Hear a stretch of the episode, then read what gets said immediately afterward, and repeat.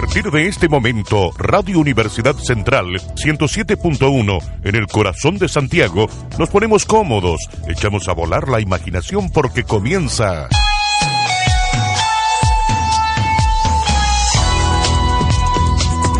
Conversación abierta. Una mirada al mundo desde un punto de vista muy particular. Conversación abierta. Con la conducción de Pamela Ugalde y la participación de Nicolás Gómez. Hola amigos, estamos al aire nuevamente un miércoles a la mitad de la semana, a la horita de almuerzo, para acompañarlos un rato de conversación abierta. Con nuestro amigo Nicolás de vuelta. ¿Cómo estás, Nicolás? Muy bien, Pamela Ugalde. Estoy subiéndome la... Ahí ando bien.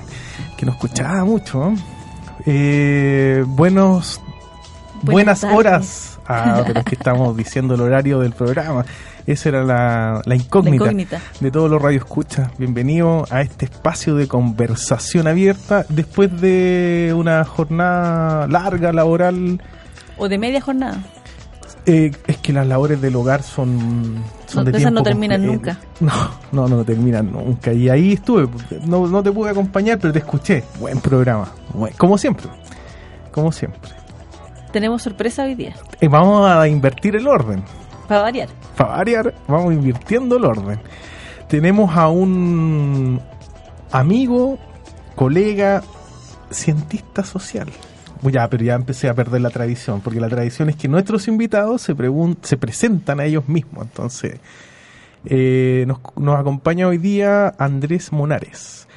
Y para que vayamos entrando en ritmo de conversación y soltando las tensiones, eh, la primera pregunta es, Andrés, ¿te puedes describir para que la gente que te está mirando Escuchando. Escuchando, eso, sí. Bien, esa risa me gusta. Eh, ¿Te puede conocer? O sea, más allá del six packs de tu... ¿Quién eres tú? Hola, buenas tardes, gracias por invitarme. Soy antropólogo, eh, como bien sabe Nicolás, porque trabajamos algunos espacios eh, similares. Me he dedicado a estudiar la economía, pero en sentido amplio. Uno cuando habla de economía en esta sociedad piensa al tiro en mercado, en neoliberalismo. No, la economía es entendiéndola desde el amplio espectro del sustento humano. Y en eso he mezclado, para mi gusto, fructíferamente, al menos en, términos de lo que a mí me ha gustado mi trabajo, de, lo que he podido desarrollar, me refiero, eh, filosofía, fundamentos de economía y la antropología.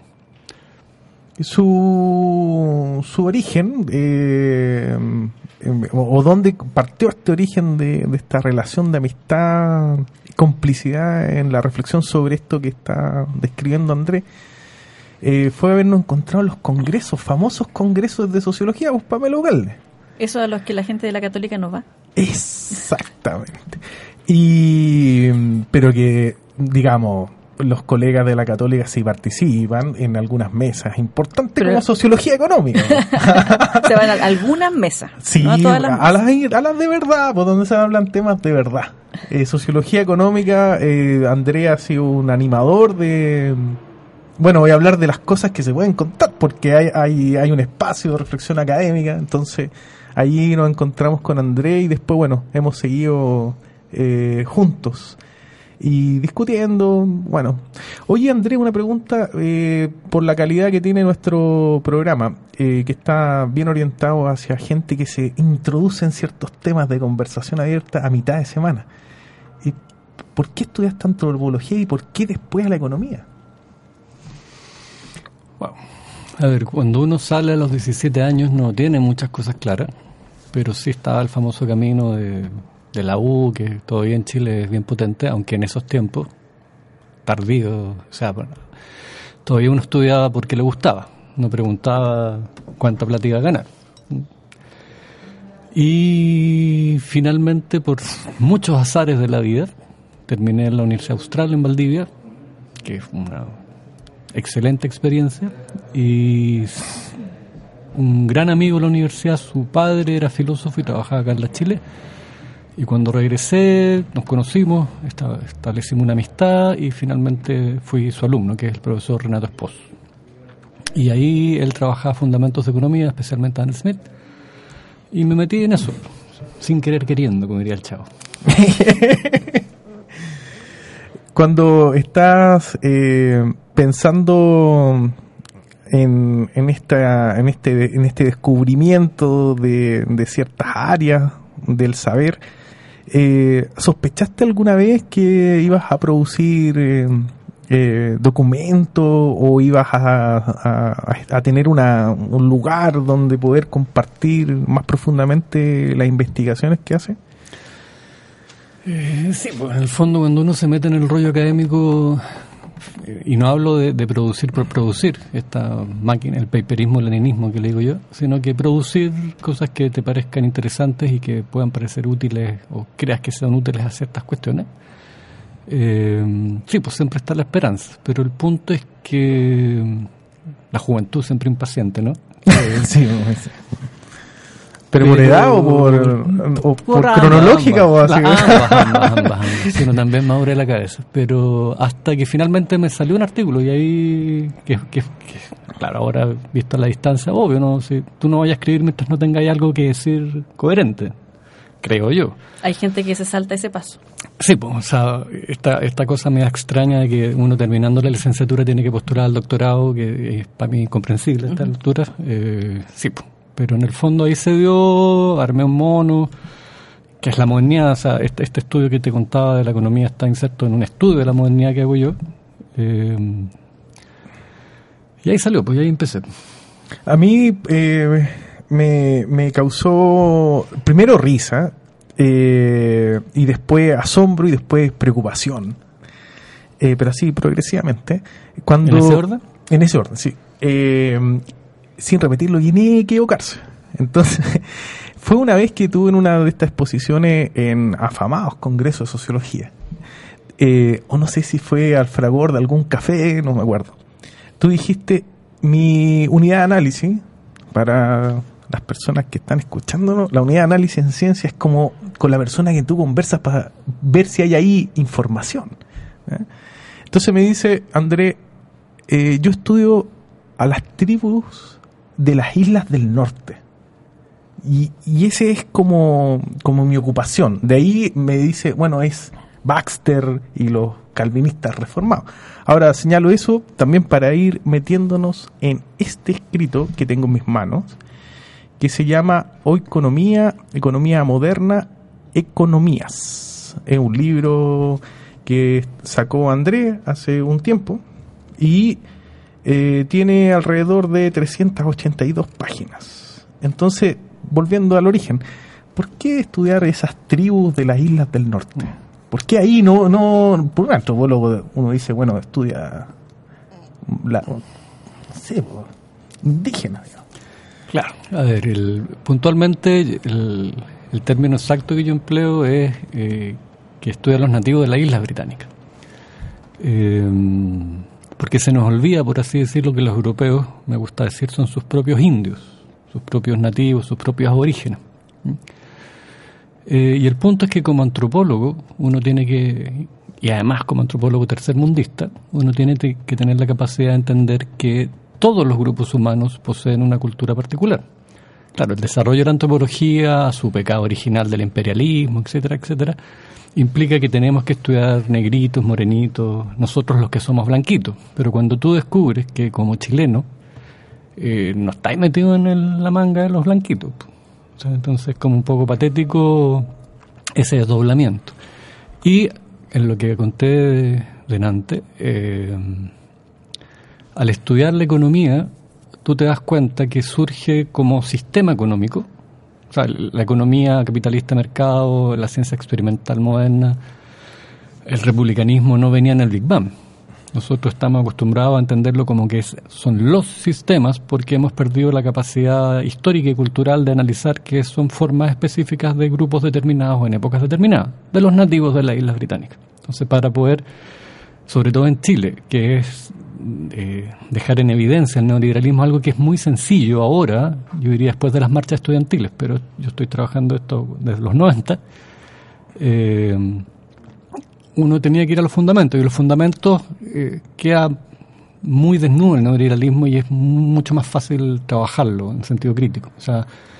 Hubo un tiempo, insisto, ahora cambiaron las cosas, pero hubo un tiempo en que la discusión económica eran puntos de porcentaje, de crédito en el caso de los estudiantes. En cambio, al trabajarlo desde el propio Adam Smith, que es el que organizó este cuento, eh, los fundamentos no son bien binarios, son o no son, si lo quieres ver así.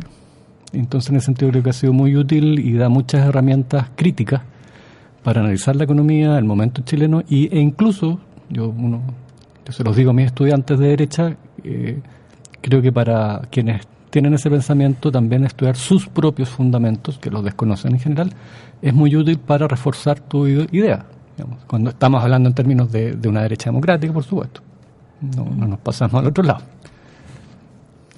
¿Y cuál es el, dirías tú, en términos eh, fáciles para la gente que nos está escuchando, ¿cuál es el, la promesa que tú haces en el libro en términos de qué es lo que ellos van a encontrar cuando se adentran en la lectura? A, ver, a mí me gusta hablar de que yo hago una biografía no autorizada del hombre económico. ¿Qué quiere decir esta alegoría? Que en el fondo, eh, si vamos a los economistas contemporáneos actuales, eh, tú maximizas porque hay una naturaleza y hay precios de mercado, precio psicológico y todo, en realidad elegimos maximizando, pero es parte de la naturaleza humana. Y uno empieza a tirar ese hilito y va llegando al primera eh, comienzo del siglo XX, sobre todo en el siglo XIX, y estaba el concepto de naturaleza, que es el que justamente es bien interesante porque unifica lo que a posterior van a ser las ciencias sociales con las ciencias naturales. En ese tiempo, la filosofía moral con la filosofía natural. Y si sigues tirando ese hito de la naturaleza egoísta o que busca el propio interés, como decía Benham, llegas al egoísmo liso y llano de Smith en el siglo XVIII o de Locke en el siglo XVII o de Calvino y los calvinistas británicos en el siglo XVI. Y en ese sentido se clarifica que esto no es una técnica neutral, sino es un proyecto político-cultural, lo que está bien, digamos, yo, yo, no tengo ningún problema con eso, el problema es que te lo vendan como ciencia. Ese sí que es un problema, o sea, eso es ignorancia o falta de, honestidad académica. Y en ese sentido, en este recorrido que es histórico-cultural, eh, puntualmente en este libro, planteo cómo el capitalismo, eh, o, perdón, la economía, e incluso llegando a Smith, en el siglo XVIII, por ejemplo, siempre tuvo un acento productivo, no este especulativo financiero. En el segundo capítulo intento aclarar cómo la economía, que siempre fue filosofía moral, después fue economía política, llega a considerarse ciencia económica, copiándole a la física y haciendo una cosa que es bien increíble, que no medir a los humanos como se miden planetas u otros eh, fenómenos físicos. En el tercer capítulo es por qué la, la economía llega a, a, superponerse a la política, que es una tradición completa de la tradición política occidental, y ni siquiera de la griega, sino que incluso también medieval. Y en en un penúltimo capítulo trabajo ya más puntualmente la economía actual desde la antropología, un poco lo que conversaba adelante, que es un proyecto y que implica eh, ideas, valores, conductas determinadas que deben realizarse y que se entiende el mundo de una manera. Y el último capítulo es en el fondo una pregunta que es un poco retórica pero fundamental. ¿Quién podría ser neoliberal? Cuando tú analizas esta este extremismo del, liberalismo clásico o esta actualización, allá hay una discusión que es bien interesante, te das cuenta que en, muchos ámbitos no se sostiene. Entonces eso es lo que le planteo al lector. Así, en, en, términos bien cortos. A eso me refería con una biografía no autorizada, porque no tiene nada que ver. De hecho, para hablar de economía hoy, Smith es un referente para ciertos economistas de Chicago, pero tú puedes sacar un doctorado en economía sin leer jamás a Smith, ni a nadie de esos gente que es tan antigua y que además no usaba matemática, entonces pareciera que no, no tiene idea de nada. Hoy. Claro. Es interesante la, la postura que hace en el libro en términos de hablar de economía sin partir de los supuestos de la economía, sino que discutir eh, un poco esos, esos supuestos y, y, buscar una raíz antropológica en el, en el en términos de tratar de comprender dónde estamos parados ahora en términos de, de la economía que se nos vende como única y que tiene este corte neoliberal. ¿Puedo, entrar ahí? Ahí, después... Uy, el, invitado se tomó el, espacio. Eh, eh, lo que dice la Pamela es súper cierto porque eh, a mí en las ramos de economía, en sociología, me pasaron que la economía eran números. Era como, era como demuestre esas pruebas, demuestre y demuestre hacer un gráfico con una función. Claro, esa es la fórmula, ¿no? Y los sociólogos Sí. quedamos colgados porque empezábamos a escribir y a argumentar. Está malo. No es así. No es así, sí. Sí, Y todo en media página. Y tú, Claro. pero ¿cómo media página? Hay que escribir más aquí. Sí, eso a mí me causa mucho la curiosidad de, de dónde- lo que la Pamela llama de, de fundamentos antropológicos. O sea, que la economía no sea matematizada, quiere decir en tu, en tu relato tal vez, que, que entonces existen otros espacios donde, o tal vez lo matemático funciona como un dispositivo. A ver, yo directamente hablo que la economía actual, la que se llama ciencia económica, es liberalismo con números. A mí no me cabe ninguna duda en términos de los supuestos, de la maximización, aunque los propios economistas tienen una discusión, no, que el modelo del hombre económico es solo un modelo, bla, bla, pero finalmente la política pública en países extremistas como Chile se hace a partir del supuesto. Entonces, eh, las discusiones que tengan ellos, bien por ellos. Ahora, el punto es que el, el edificio teórico se sigue sosteniendo sobre el supuesto, y vuelvo a insistir en esa palabra, el supuesto de que el ser humano es maximizador egoísta. Hace poquito, en una cosa que daba entre risa y pena, un doctor de la Universidad de Minnesota, el señor Morandé, eh, decía que el sexo era igual que el lucro. No, te creo. Eh, en la segunda. ¿Cómo? A ver, en la explica, segunda, éntrale a eso. Hay una pulsión interna. Hay una pulsión. Y por lo tanto, prohibir el lucro sería tan malo como prohibir el sexo. Y el tipo lo dice en la segunda, con un doctorado en Minnesota. No sé la gente en Minnesota que está opinando, digamos, a mí me daría un poquito pudor. Pero tú entiendes, ese discurso lo, lo, lo encuentras desde personas de la calle que, que de una Claro. otra manera creen saber de economía, hasta economistas con doctorado. Mm, Eso no, aunque justamente y en las mismas universidades europeas y gringas, tú encuentras que en las facultades y escuelas de economía hay psicólogos, antropólogos, historiadores. O sea, esto de que la pelota es mía y los neoliberales sabemos esto y, y sabemos harta matemática, por lo tanto esto es muy serio, es muy chileno, es muy neoliberal. En no discutir con otro, de hecho, o tú, estás tan seguro de tu verdad en esas palabras que no, no hay que discutir con la otra gente que no sabe economía o que no son profesionales de la economía. Me, acordé de eh, una imagen que había cuando yo estudiaba sociología, en que los ingenieros, los estudiantes de ingeniería civil, se reían de los estudiantes de ingeniería comercial porque decían se llaman ingenieros y no saben matemáticas. Los libros de economía clásicos, como el Miller de microeconomía, tenían recuadros en que explicaban lo que era una pendiente, por ejemplo. Entonces, visto desde, desde otra disciplina, también llamada economía, o sea, perdón, ingeniería era como, pero ¿cómo tienen que explicarles que es una pendiente? Esto quiere decir que estas personas no saben matemáticas y se arroga, arrogan el- a sí mismos el, el derecho de llamarse ingenieros. Entonces, incluso eh, desde las áreas más, más matemáticas hay una burla respecto del uso de la matemática por parte de la economía. A ver, el- en, en la propia economía, insisto, que es un mundo bien paralelo, pero en la propia economía hay gente que critica eso, desde premios Nobel hasta economistas muy destacados. O sea, en el fondo, cómo a los pobres cabros los enredan y les dicen, si a ti te gusta la matemática, perdón, la economía, estudia un doctorado en matemática, algo que, que- que como bien incomprensible, porque todos sabemos, pareciera, que la matemática es un lenguaje. Entonces, ¿cómo saber más matemática te va a permitir conocer más la sociedad? Es mágico, es, es un pensamiento bien mágico, pero en fin. Entonces, mágico en el sentido de las tribus. No, mágico en, en- en Mágico una connotación negativa. negativa. Negativa, como lo dije como occidental. Ya. ¿Mm?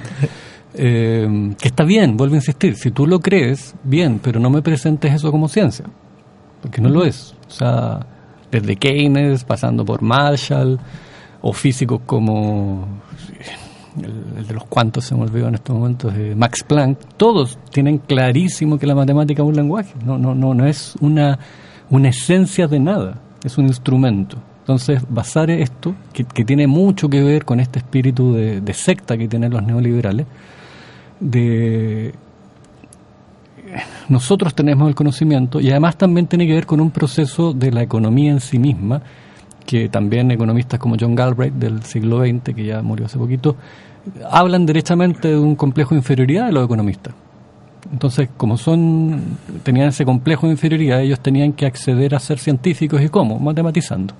Ahora, la matemática también tiene una estructura que tiene que ver con los fundamentos. Si hablamos de un mundo mecanicista, que es el heredero de Newton, la matemática es el mejor instrumento para describir eso. O sea, no nos olvidemos que en una cosa muy extraña que, pareciera que, a mucha gente le pasa desapercibida, la economía neoliberal vuelve, por así decirlo, a lo hipotético deductivo, lo que llamábamos los el, mundo meta, metafísico de la deducción griega o medieval. O sea, tú partes de la base, tu hipótesis es que somos maximizadores y por lo tanto de eso surge mágicamente eh, que todos los humanos nos comportamos de cierta manera. Por eso, por ejemplo, no tienes para qué ir a hacer terreno. O sea, ustedes sociólogos, no sería absolutamente inaceptable que algún muchacho estudiante de ustedes le presentara una tesis con resultados sin haber ido a hablar con la gente. La economía se puede dar ese lujo. De hecho, en una universidad muy destacada, un, un exalumno y amigo estudió un doctorado y muchas de las tesis es echar a correr programas estadísticos donde finalmente tú puedes correlacionar que la gente que toma mucha agua eh, consume más ropa, no sé. A, eh, a ver, Mankiw, que es un gran economista de Harvard y que hace un manual que está muy de moda, él hace una correlación entre que la gente más alta es más productiva. Y lo dice en el manual, donde estudian nuestros estudiantes. Y, y no me queda ninguna duda que Mankiw es una persona brillante. Pero ¿por qué termina diciendo esa tontería? Por la rigidez de su pensamiento, que no le permite mirar otra cosa. Entonces, ese es el problema de la economía, que crea realidad. O sea, no es menor que en los colegios se está enseñando esa economía, porque no se enseña economía, se enseña en una escuela, desde el colegio. O sea, ahí hay una formación ideológica que es eh, preocupante. André, una, una consulta ya, pero más, más, más para, para aquellos que ya nos interesamos en, en el relato que, que nos estás compartiendo. Eh, el texto que tenemos acá, edit- editado por la casa editorial Ayun, cuando uno quiere encontrarlo, eh, hay un lugar eh, donde poder verlo, no sé, alguna feria o son ferias esporádicas. Yo me acuerdo, yo me acuerdo de haberlo visto en la en las actividades que hace la cooperativa La Furia. Claro, a ver, hay un problema porque Ayun está en un momento complicado. Ya. Ahora, yo sé que el libro se puede encontrar en la librería de la USACH, ahí en República. Ya, perfecto. ¿Mm? Eh, y yo tengo, el- no sé, pues subido a, a sitios personales. Si ustedes buscan Monarios Economía, va a salir, yo subí la presentación, el índice. Ya, perfecto. Ajá. Eh, y ustedes lo sabían, yo justamente traía un ejemplar para que ustedes lo pudieran hacer llegar a su... No, el ejemplar ya desapareció. no, eh, estimado Radio Escucha, estás lo que acaban de escuchar ya, no existe. Tratando de ¿Y maximizar tu cómo, utilidad. ¿Y cómo lo vamos a hacer con...? con- Vamos a hacer un, un llamado por la página de Facebook. Ustedes se pueden meter a nuestra a nuestra página. No, no es un no es una no es una un perfil, es una página para que no se confundan. Pero ¿dónde está la llamada página? Conversación Abierta, la página en Facebook. Facebook. Conversación Abierta. Entonces pueden seguirnos dándole me gusta a la página y eh, indicar que quieren acceder al libro y nosotros vamos a mediante una tómbola como de los 80 pero una tómbola en Excel no, no una tómbola de Vamos a, echar a correr un programa. en Excel, echaremos a correr números aleatorios y generaremos una respuesta que nos dirá qué numerito de persona se lleva el libro. Ah, Así que yo voy a publicar inmediatamente el En este momento, sobre claro. eh, el, el regalo del libro.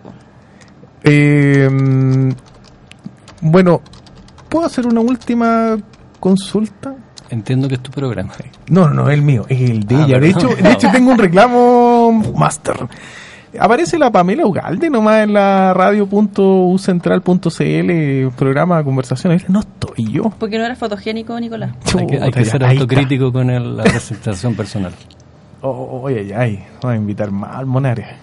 Oigan, eh, no, la pregunta, Andrés, es la siguiente. Cuando, mm, eh, cuando tú estás eh, construyendo el libro, ya no el contenido del libro, y- insisto, para aquellas personas que tienen las ganas de armar eh, una obra y plasmar ahí sus, sus reflexiones, sus indagaciones, son como dos en una. Eh, los libros, los papers, son para los que tenemos o no tenemos doctorado, o todos podrían hacerlo.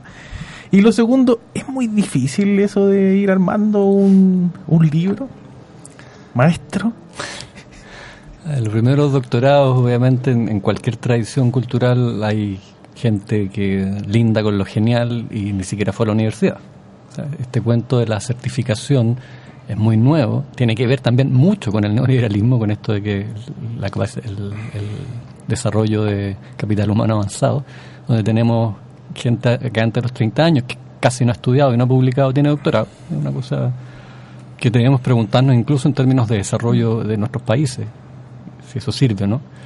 Eh, y esa es una certificación, y sobre todo la certificación fuera del país, es que uno pasa a ser algo así como un, moderno honorario. Los modernos, los blanquitos, te dicen, mira, este, este morochito se aprendió lo que nosotros le enseñamos, toma tu diploma, vuelve a, a compartir la buena nueva a tu país, que es un poco, también aprovecho de decir lo que se hizo en Chicago. En Chicago es un proceso de deslatinoamericanización, lo puedo decir, de la gente que fue para allá y que viene a instalar una nueva cultura, una nueva visión, y, eso es lo que tristemente uno puede constatar que fue la lo que los sectores filofascistas de nuestro país hablan de la obra del régimen militar. Y eso es así, porque la dictadura ganó en todo, no perdió nada. Claro, uno se puede reír del, del, del el plebiscito 88, que corrió solo y salió segundo, pero miren en qué estamos viendo. Bueno, eso por una parte. Lo segundo, tú dices cómo escribir. Es difícil generalizar la experiencia de, de una persona, pero voy a hablar de mi experiencia, no voy a dar consejos. Como les contaba antes, eh, uno, como para hacer, me imagino, una canción, un poema, tiene que tener ya algo listo, emocionalidad, estudio, las ganas, pero también lo que se llama dedos para el piano. Eh, y lo otro es, si eso sí, puedo dar un consejo, es que uno tiene que siempre, si se mete en un tema en serio y que le gusta harto, empezar a construir de a poco. No, me imagino que sí, pero no todos podemos escribir el Quijote en, el, primer, el primer escrito. Y empezar a trabajar y, compartimentar las, las preguntas que uno va contestando para ir construyendo algo. O sea, para mí me fue muy fácil a partir de mis artículos eh, completarlos, revisarlos y eso eh, llevarlo a libros. Pero, y lo otro, me, me atrevería a preguntar que tenga cuidado las personas con, con los papers. Es un, es un, es un modelo súper eh, como una camisa de hierro. No sé si finalmente sea lo mejor. Hemos perdido el ensayo, hemos perdido un montón de otros escritos Recordemos cómo, no sé, Galileo escribía en, términos casi teatrales, en, diálogos. Entonces, esto del paper indexado, eh, claro, si te quieres construir una carrera académica que a la gente que está estudiando le debo decir que la academia es una de las... Es bien fregada como pega, los tienen bien ahí en la línea de producción no me diga. Así me han contado. Eh, entonces, producir conocimiento útil a tu país eh, se ha transformado en una, en una burocracia del, insisto, del paperismo, leninismo, y ustedes lo saben mejor que yo. Tengo esta corbata puesta. Eh, pero eso, y, el, en el fondo, insisto, me atrevo a dar un consejo a, los estudiantes jóvenes que, volvamos a pensar en, en cosas más profundas que eh, el, artículo para el currículum. Porque finalmente, y no quiero que esto parezca xenofobia ni nada por el, estilo, eh, cuando uno trabaja con paper indexado, lo que está haciendo es que los criterios de editores del primer mundo se impongan en la investigación de países tercermundistas como Chile, por lo cual finalmente CONICET termina financiando con plata de todos los chilenos los intereses de los editores del primer mundo. Que no siempre, no digo que no, nos pueda ser útil eso y de extraordinarias obras, pero no siempre se trabaja con lo que necesita un país. O sea, este cuento del, impacto mundial, yo también tengo compañeros y amigos de diversas disciplinas, gente muy seria que estudia muy bien y que ha tenido que desechar cosas muy interesantes para Chile porque no tenían impacto mundial. Mm. Qué interesante lo que planteas, eh, es como una especie de dictadura del, del paper. Hay gente muy entretenida, Villalobos, el historiador, que lo velan tanto y, bueno, él se lo merece en algunas ocasiones con lo que dice. Tiene en la revista literaria chilena un excelente texto acerca de, por ejemplo, cómo hoy día no es importante un libro, sino los papers, y cómo un joven que se esfuerza en sacar paper puede ser mejor evaluado que un, y no digo que ese joven no sea serio, que un, que un académico más viejo que se empeña los que escriben libros saben que uno puede demorarse 10 años en un libro. Yo creo que en este me demoré unos 8, por ejemplo. Eh, en otro me demoré más de 10. Entonces, eh, la burocracia o el conocimiento. Ahora, todos tenemos que pagar cuentas. Así que ahí viene, viene el pragmatismo también. pero yo creo que uno como, voy a hablar, no me, no me gusta la palabra intelectual, pero como persona que se investiga, eh, sí puede hacer cosas bastante interesantes para, para tus compatriotas o para el sur global, incluso para el norte. Hay, hay, hay temas que en el norte, o sea, lo digo corto para no alargarme. Si yo no me, hubiera metido a estudiar la ilustración, no hubiera encontrado lo que encontré, porque en el fondo, si tú preguntas, la ilustración es un tema cerrado. No hay nada que investigar de ilustración, o sea, de repente ciertos conceptos, comentar libros, pero para mí los ilustrados son teólogos y no solo es que yo lo, se me pasó por la cabeza, sino basta leerlos y eso implica que de ahí surge toda una estructura de las disciplinas que ocupamos hasta hoy, porque nosotros somos herederos de ellos. Afortunadamente no cedí a la tentación de que estaba todo estudiado y, y he podido desarrollar mi trabajo, que me gusta mucho por lo demás. Oye, muy bien, Andrés. Te felicito por el esfuerzo y por dejarnos este regalo que ya estamos ahí. La gente ya se está anotando Qué pa- bueno. porque quieren el libro. Bien, entonces vamos a tener que eh, pedirle a Andrés. ah, ojo, me dicen que la conversación da para muchos programas. Eh, y como no aparezco en la foto del... de- bueno, estudiémoslo. Veamos si podemos volver a tener a Andrés en, en- ya en la versión 2017 desde marzo. Ya. Ahí es otro precio, sí. ¿eh? Ha aprendido De nuevo, de economía. aprendido, claro. No, si todo eso es una mentira. Es un, es un personaje que tengo. Bueno, muchas gracias Andrés. Sabemos que tienes que emigrar de nuestro, de nuestro estudio radial. así que, claro, te dejamos en libertad de acción. Somos tan buenos. man. Y nosotros nos vamos a una pausa y volvemos en unos minutos, breves instantes. En Jazz Central, los maestros de la improvisación, la energía del swing, las grandes cantantes, los grandes intérpretes, las más grandes orquestas y usted tienen un encuentro musical imperdible. Todas las semanas en el 107.1 FM, en el corazón de Santiago. Jazz Central.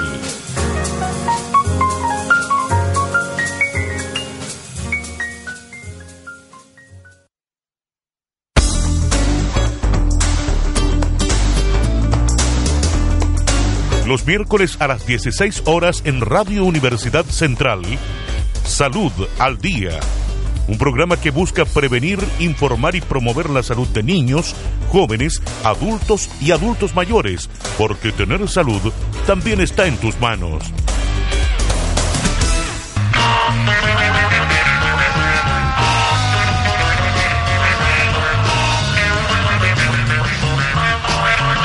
Los grandes éxitos de intérpretes y bandas notables en las voces que nunca imaginamos oír. Curiosidades de la música. Todos los miércoles a las 19 horas. Conduce Rubén Carrasco.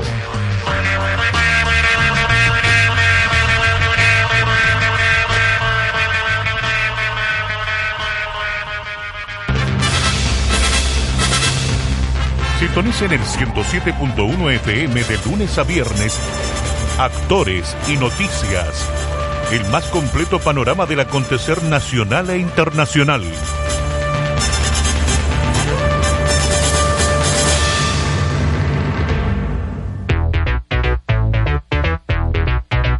Sintonice todos los martes y jueves a las 10 La Política sin disfraz en Radio Universidad Central 107.1 FM, un espacio de análisis, entrevistas y opinión sobre el acontecer político chileno e internacional desde una perspectiva pluralista y académica.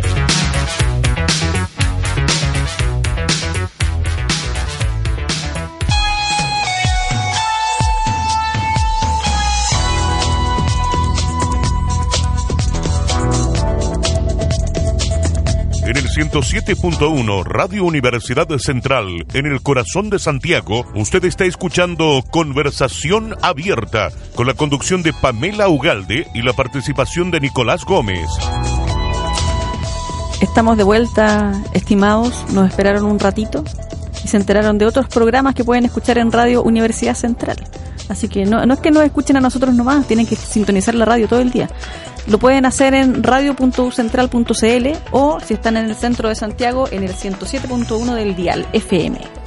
Eh, acá, antes el arranque de nuestro invitado, porque tenía otros compromisos, nos dejó algunos datos. Ustedes, si sacan inmediatamente una hoja, tienen O la si mano. escuchan el podcast de nuestro programa, de nuevo. Y lo vamos a subir hoy día. Muy bien. Entonces, eh, por una u otra eh, forma, entonces podrían buscar eh, algunos comentarios de hechos por el colega antropólogo de la economía Andrés Monares en academia.edu. Andrés Monares.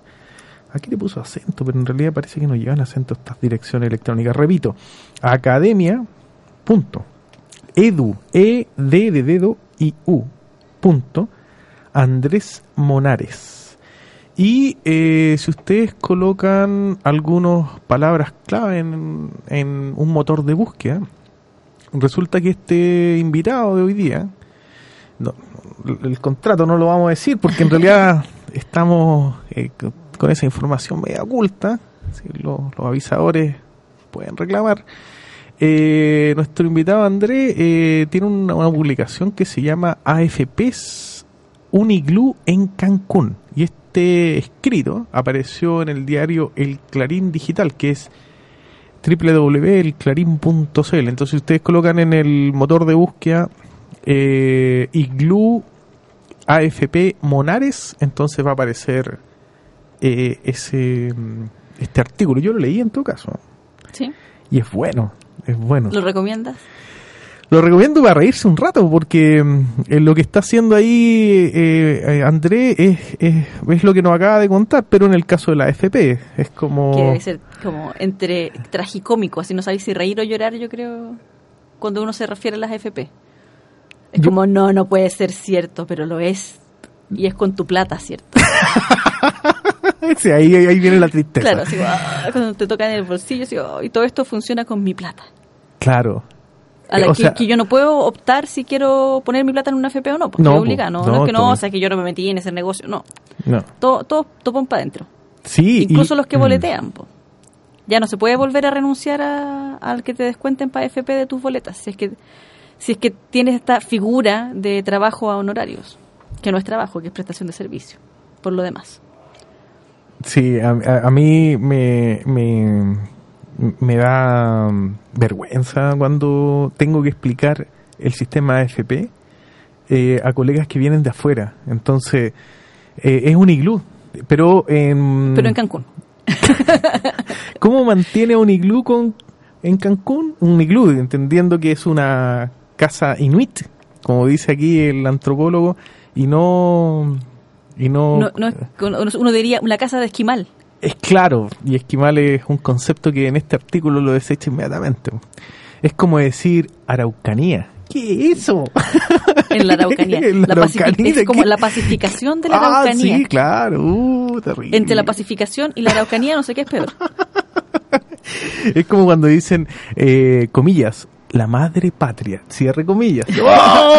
¡Ay! Duele el oído. Bueno, y ahí entonces uno no puede ocupar esa palabra, no la ocupe. No Sea- diga esquimal. No, no diga no- esquimal. no relacione iglú con esquimal, No, no. no. Entonces también pasa lo mismo con el AFP cuando uno tiene que explicarlo. Entonces, ¿por qué no se derrite el iglú? Ah, Lea la columna. claro, y la pista va porque yo le he hecho benzina al auto. Ah, Pero no a mi auto. y no con mi plata, sino que y con no tengo un. Mercedes. Me acordé de. aquí ya mi cabeza se fue para otro lado. A propósito de. Eso es lo que bueno. no- que no Siempre son- es bueno que de las cabezas se ven para todos lados. con- eso de que no, los esquimales no, no son los de los iglú. Yo tenía un pololo biólogo. Ya. Entendernos era complicado. Me imagino. Porque yo po. le decía, ay, qué lindo el osito panda. Y a él le daban como retorcijones. Me decía, pero si es un panda, no puede ser un oso. Es como que me dijeras el perrito gato. Ya. Un panda es un panda. Ya. ¿Qué comen los pandas? Hojas de eucalipto, ya. ¿Y qué Ya. comen los osos? Pescado. Claro. O sea, comen cosas distintas. Son especies, Son especies distintas. distintas. No existe el oso panda. No, o es oso o es panda. discusiones como esa eran así, y, y- y- y me mordió un chanchito. Y yo decía, ¿chanchito de tierra o chanchito animal? Y de nuevo un ataque así, son todos animales. Los insectos son del reino animal. Oh. Los chanchos, los cerdos también son del reino animal. No hay chanchito de tierra y chanchito animal. Todos son animales. Entonces, era complejo, Mm. súper complejo. Sí. Cuando le conté que yo estudié que existía el reino mineral según Icarito, ¿Ya? también le dio otro ataque porque me dijo que los reinos eran clasificaciones de la vida y las rocas no están vivas. Mm. Ya. Para que veas tú lo difícil que es comunicarse con alguien que viene de, de la ciencia natural. Que, sí, me imagino. Nosotros ve. nos encontramos tan cientistas. No, yo- yo- yo no, yo la no. comprensión del mundo es, es compleja desde lo natural para un cientista social. No, yo ya abandoné la tribu. ¿Sí? sí, me aburrí de lo, del un hippie. chamanismo. ¿Eres un hippie? No, no, no, no, no tan hippie, pero soy más moderno en el sentido de que igual hay que lanzarse a la exploración. ¿Más moderno contemporáneo o más moderno de la época moderna? No, más moderno de la época de Charles Chaplin, así como que vamos a investigar primero y después vamos a cachar si es que, claro, si es que esto es blanco, rojo, si es que si la FP funciona, no, no, no es como los colegas eh, de neoliberales que es como Sí, set y El modelo- disparo, ¿cachai? claro. Es como de la es como, la- es como, como jugar con boli. Sí, no, no, pero, pero ¿ha- ¿has leído o visto la película de, de, de este brujo joven que hace y, y tira un, un Harry Potter. Harry Potter? Entonces es como el Setiviris Paribus y es como ¡guau! y la realidad se detiene. Claro, y Y solo ahí- se mueve tu variable. Exacto, yo genial. ¿Y eso cuándo pasa? Y la pregunta del sociólogo, ¿y, ¿y eso cuándo pasa? No, no pasa, pero no importa porque funciona, el modelo predice. Claro, terrible, no. Ya, se acabó el programa. no hablemos más de Y economía. todo eso con nuestra plata. Con nuestra plata, no se olvide. Este sistema funciona con su plata. Así es. Así es. Oye, eh, pasando a otro punto, eh, menos.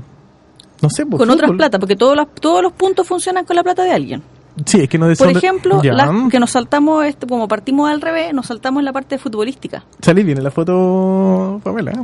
Yo no encuentro tanto. Ya, bueno, en la foto del programa de radio aquí, yo no salgo. Dale.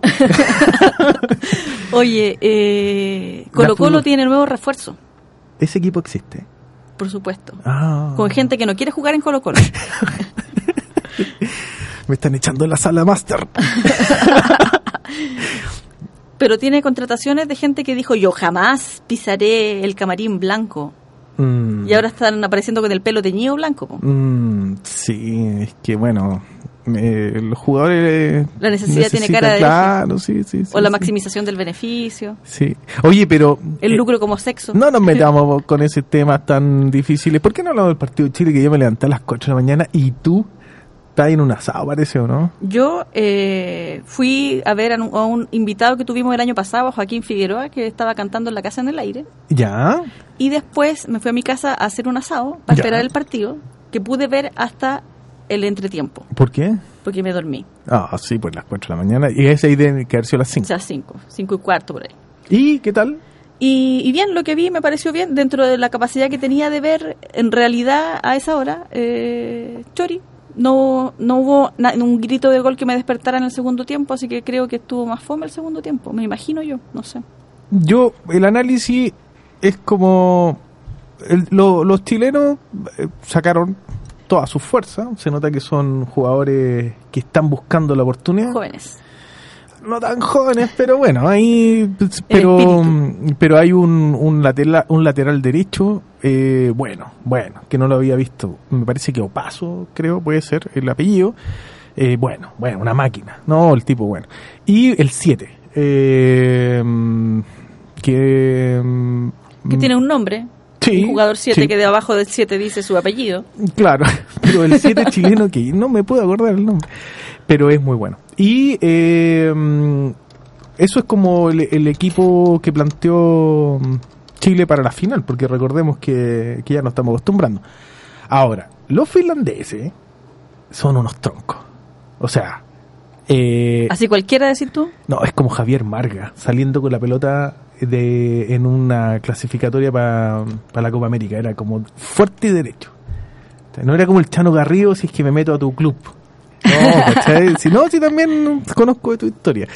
Solo que estos finlandeses eran todos iguales. Y, y lo otro es que parece que los pararon muy atrás en la cancha. Entonces cada vez que tomaba la pelota Chile, ellos se, ellos, ellos estaban muy apretados atrás. No sé si será por la reputación que Son muy tenemos. grandes. Oye, pero viste si nosotros éramos enanos al lado de Sí, ellos. era como, oh, pero son todos súper grandes. Pero no Y ganaron como ni que una se por veían alto. caleta, ¿cachai? Como que, como que, ¿por qué se ven tanta gente junta y estaban todos en la mitad de la cancha? Claro, ¿Cachai? pero era- no ganaron ni una por arriba, porque ahí yo me saco el sombrero. Yo creo que eh, eh, los arqueros chilenos del, del equipo 1, llamémoslo así, tienen que retirarse.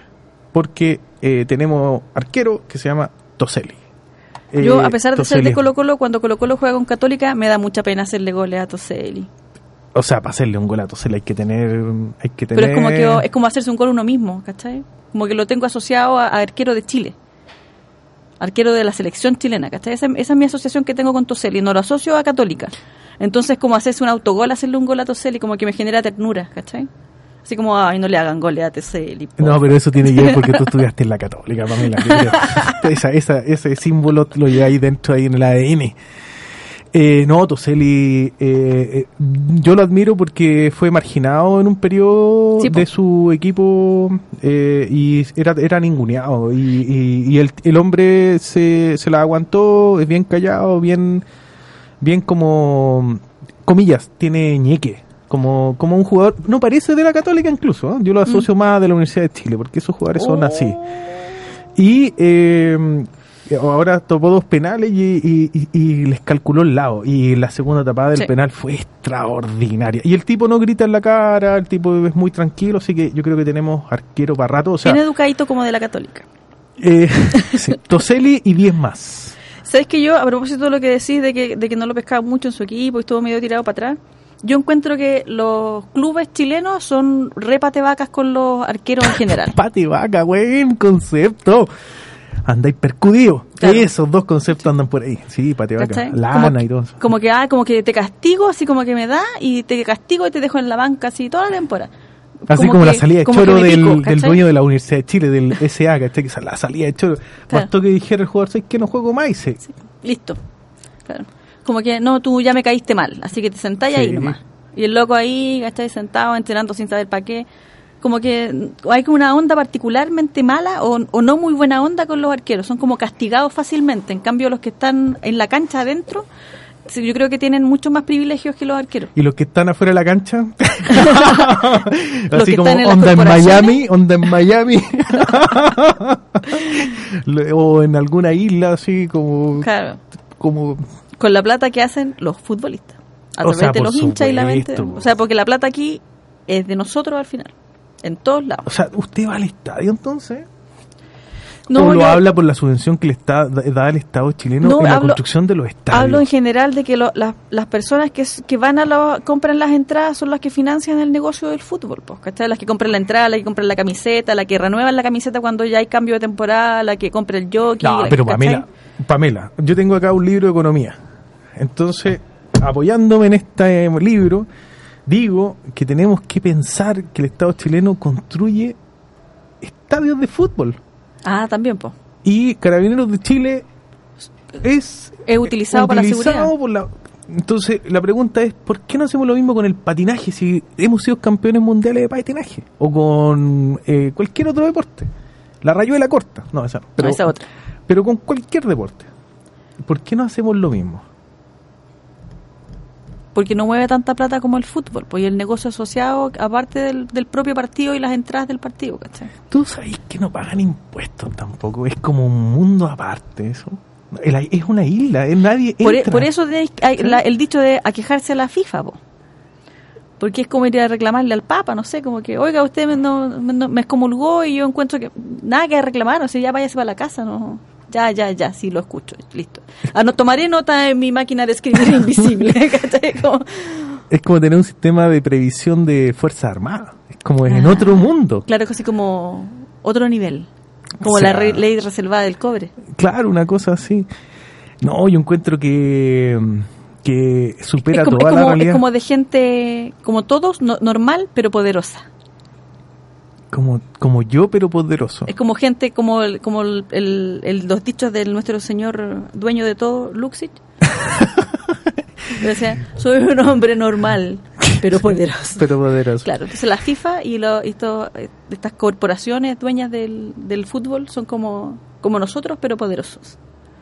Sino de que yo me estoy acordándome que se, se toman toman en cana Jadwe, el FBI, y recién ahí, entonces la, la Asociación Chilena de Fútbol se da cuenta que hay problema con el maquillaje de cifra, así como lo está pasando a la, a la, a la clínica de Las Condes. Como que, oh, nos falta una cantidad de dinero, oh, no tenemos la ambulancia que teníamos.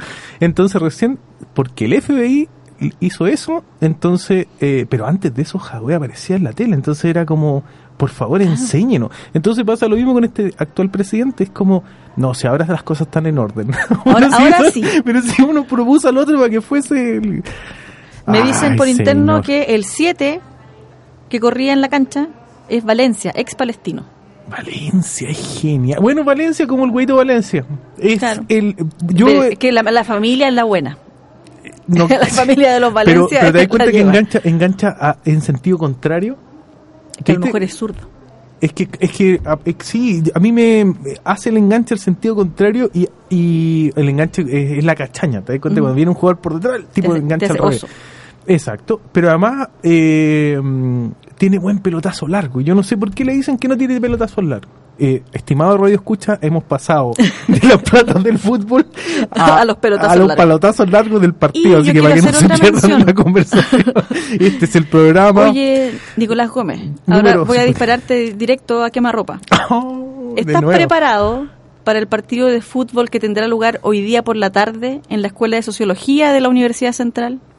Mire, A mí me dijeron, no me voy a poner mucho color porque aquí son viejos crack nomás, pues hay que jugar paradito. si las cosas se dan así como se están dando, yo creo que sí. ¿Y cuentas con la confianza del técnico? El pase ha sido comprado hace poco, eh, sí, sí, sí, sí. Eh, La confianza del técnico da lo mismo, porque la cancha es, cuadrada, uno no es juega... cuadrada, a- por- es rectangular, Nicolás. Pues la, pelota es- la pelota no se mancha nunca, la pelota no se mancha nunca. Eh, el acentillo ese. Claro. ¿Por qué tenemos que traer jugadores argentinos que ya no dan una, compadre? Ese es una crítica a mí. Creo que el único jugador que me acuerdo que en la Universidad de Chile estoy hablando, que duró poco pero era bueno, era Aredes. Bueno, bueno. Todos los demás eran chilenos. Y eh, ahí dejo a Marcelo Sala y a el polaco Wolver. Pero todos eran chilenos, entonces yo digo, ¿no será cosa que las posiciones del campo de juego... Por ejemplo, Colo Colo parece la Legión extranjera, ¿o no? Sí, El otro día escuchaba que están esperando que se nacionalice uno para, Para poder, sí. O sea, y no, no, le había salido la nacionalidad. Oh, qué terrible. ¿Viste la película Rudo y Cursi? Rudy Cursi. No.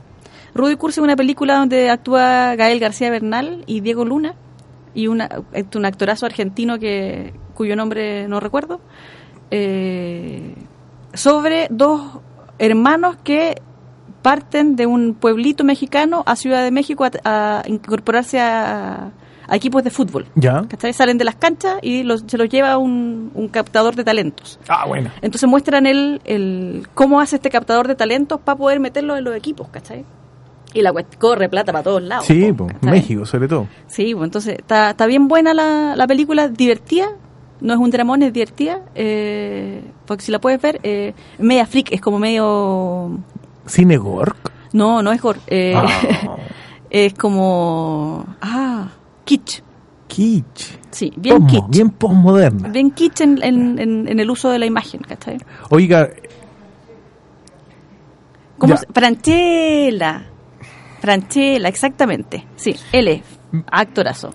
Ante la pregunta que me hizo mi colega Pamela Ugalde, eh, usted debe saber que yo soy estoy fichado por el club Estrella Manuel Rodríguez de la Florida, el mejor club de la Florida en fútbol. Y mí- yo estoy acostumbrado a las canchas grandes. Entonces, eh, el desempeño acá a la tarde va a ser... Pelotazo largo, te va a pasar No, por no, largo porque no, es baby. No, porque yo, yo juego de dos. Te va a quedar atrás porque no te movís, no te movís para otra posición. Juego, no, juego de dos. no, entonces no es lo siempre, mismo, son juegos estoy corriendo para atrás. Estoy corriendo para atrás. Siempre corro para atrás. Siempre corro sin pelota. Entonces, el do, los dos, los cuatro y los tres siempre corremos sin pelota. no pego patada, soy limpio, tengo Como- buen cabezazo. Como el de los Osana Fútbol Club.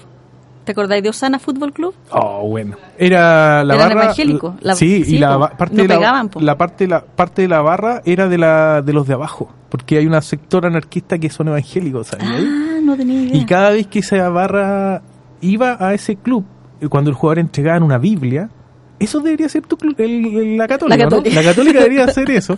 Entregaba una Biblia, la, la atalaya, y la barra completa se ponía a orar antes de empezar el partido.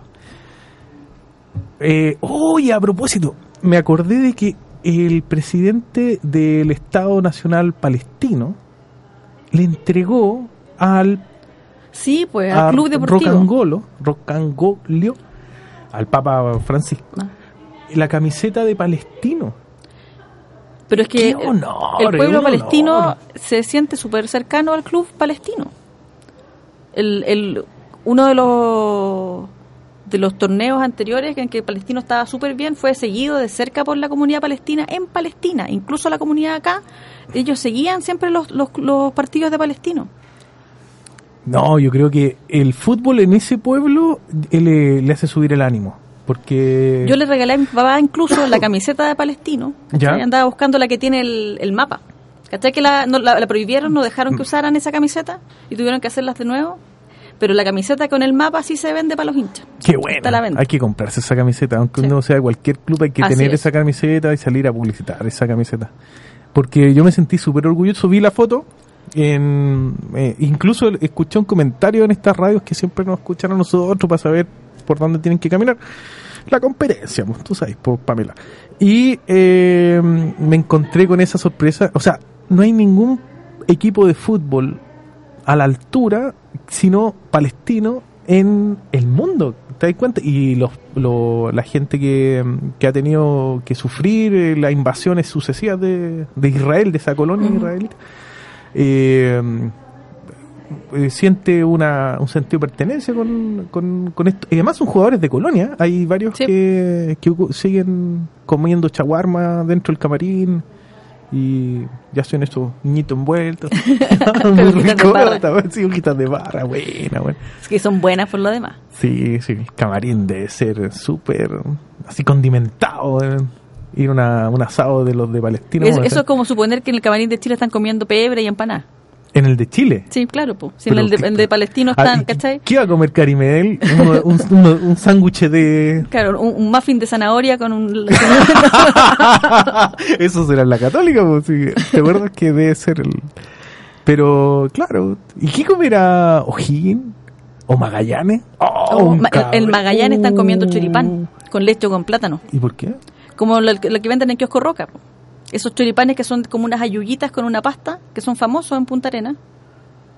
¿En serio? Pero como No, pero es que no- don Nicolás no, Gómez.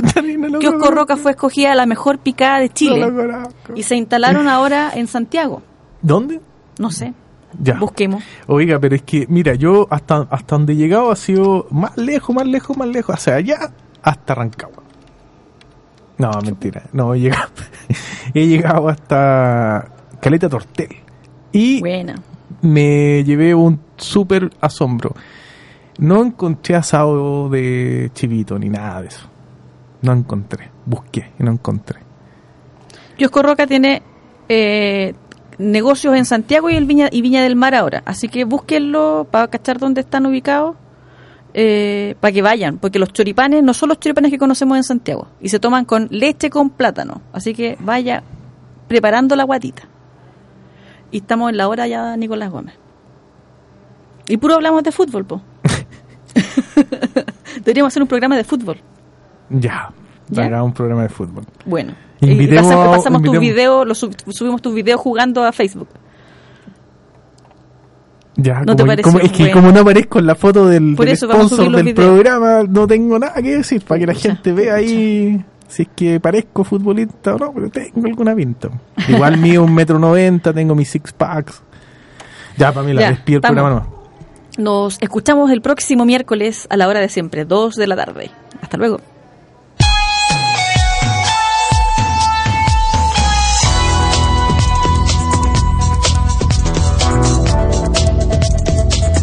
En Radio Universidad Central 107.1 en el corazón de Santiago. Ustedes acaban de escuchar Conversación Abierta.